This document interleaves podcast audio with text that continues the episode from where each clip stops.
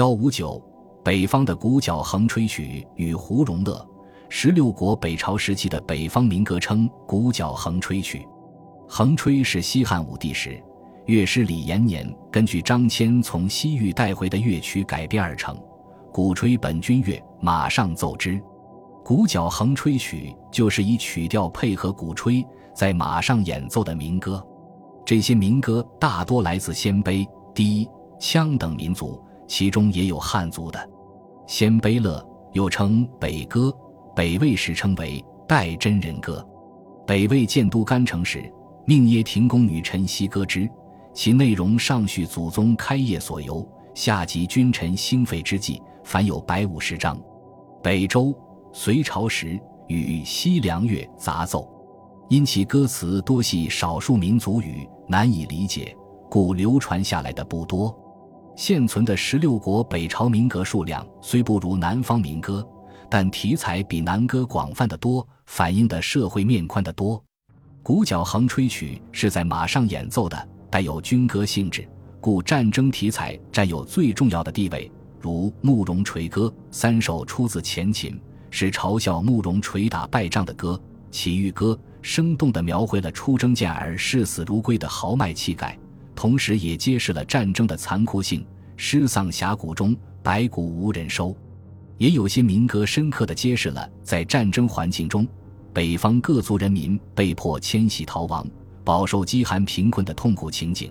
如《子流马歌》写道：“却劳力歌词道。”雨雪霏霏却劳力，长嘴饱满短举鸡。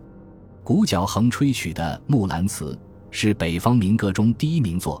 它通过木兰女扮男装、大夫从军的故事，成功的塑造了一个战斗女英雄的光辉形象，反映了北方人民强悍好武、不畏艰难、敢于自我牺牲的精神。北齐民歌《敕勒歌》则表现了北方草原那苍凉无垠的景象。反映了游牧民族的生活环境。北方民歌也有用箫鼓演奏的，箫鼓是鼓吹的别名。大约东晋后，鼓角横吹曲传到南方，梁、陈两代有很大发展。陈后主曾派遣宫女去北方学习箫鼓，谓之代北，酒酣则奏之。除民歌外，十六国北朝最盛行的音乐是胡荣乐。这些音乐大都从西域。漠北传来，主要有下列几种：西凉乐，前秦末吕光、举渠蒙逊等占据凉州时，在中原旧乐中掺入龟兹乐而成，号为秦汉记。北魏太武帝平定河西，得之，谓之西凉乐。魏、周之际称之为国际，自北魏至隋皆重之。其曲像琵琶，数头箜篌之徒。并出自西域，非华夏旧器。其歌曲有《咏诗乐》，解曲有《万代风》，舞曲有《于田佛典》。其乐器有钟、磬、弹筝、掐筝、握箜篌、竖箜篌、琵琶、五弦琵琶、笙、箫、大臂力、小臂力、长笛、横笛、腰鼓、旗鼓、单鼓、贝、铜钹十九种为一部。秋词乐。后梁吕光灭秋词，得其声乐，广泛传播于中原地区。其声后来多有变异。隋朝有西国秋词、齐朝秋词、土秋词等，凡三部。秋词乐的歌曲有善善摩尼，解曲有婆家儿，舞曲有小天、舒乐言，乐器有竖箜篌、琵琶、五弦、笙、笛、箫、臂力、毛圆鼓、都弹鼓。达腊鼓、腰鼓、节鼓、击楼鼓、铜钹、贝十五种为一部。龟兹乐大受北朝统治者青睐。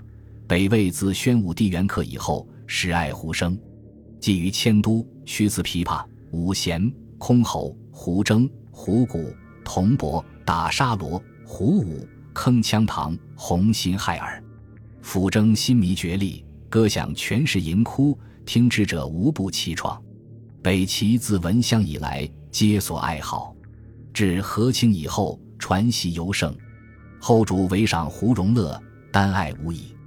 亦能自度曲，清直乐器，乐完无倦，以弦而歌。别采新声，为无愁曲，音韵窈窕，寄于哀思，使忽而燕关之辈，其名何之？曲中乐却，莫不允涕。虽行径道路，或时马上奏之，乐往哀来，竟以亡国。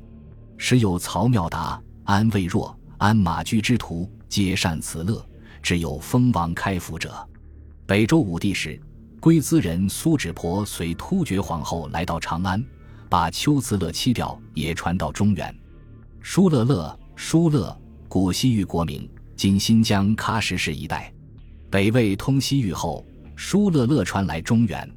其歌曲有《元历死让歌》，舞曲有《远福》，节曲有言曲，乐器有竖箜篌、琵琶、五弦、笛、箫、碧丽、达腊鼓、腰鼓、节鼓、击楼鼓十种为一部。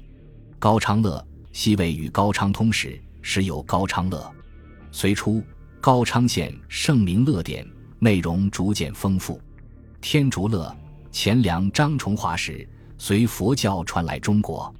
其歌曲有《沙石江》，舞曲有《天曲》，乐器有凤首、箜篌等九种为一部。另有福南乐与天竺乐，属于同一系统，随时并入天竺乐。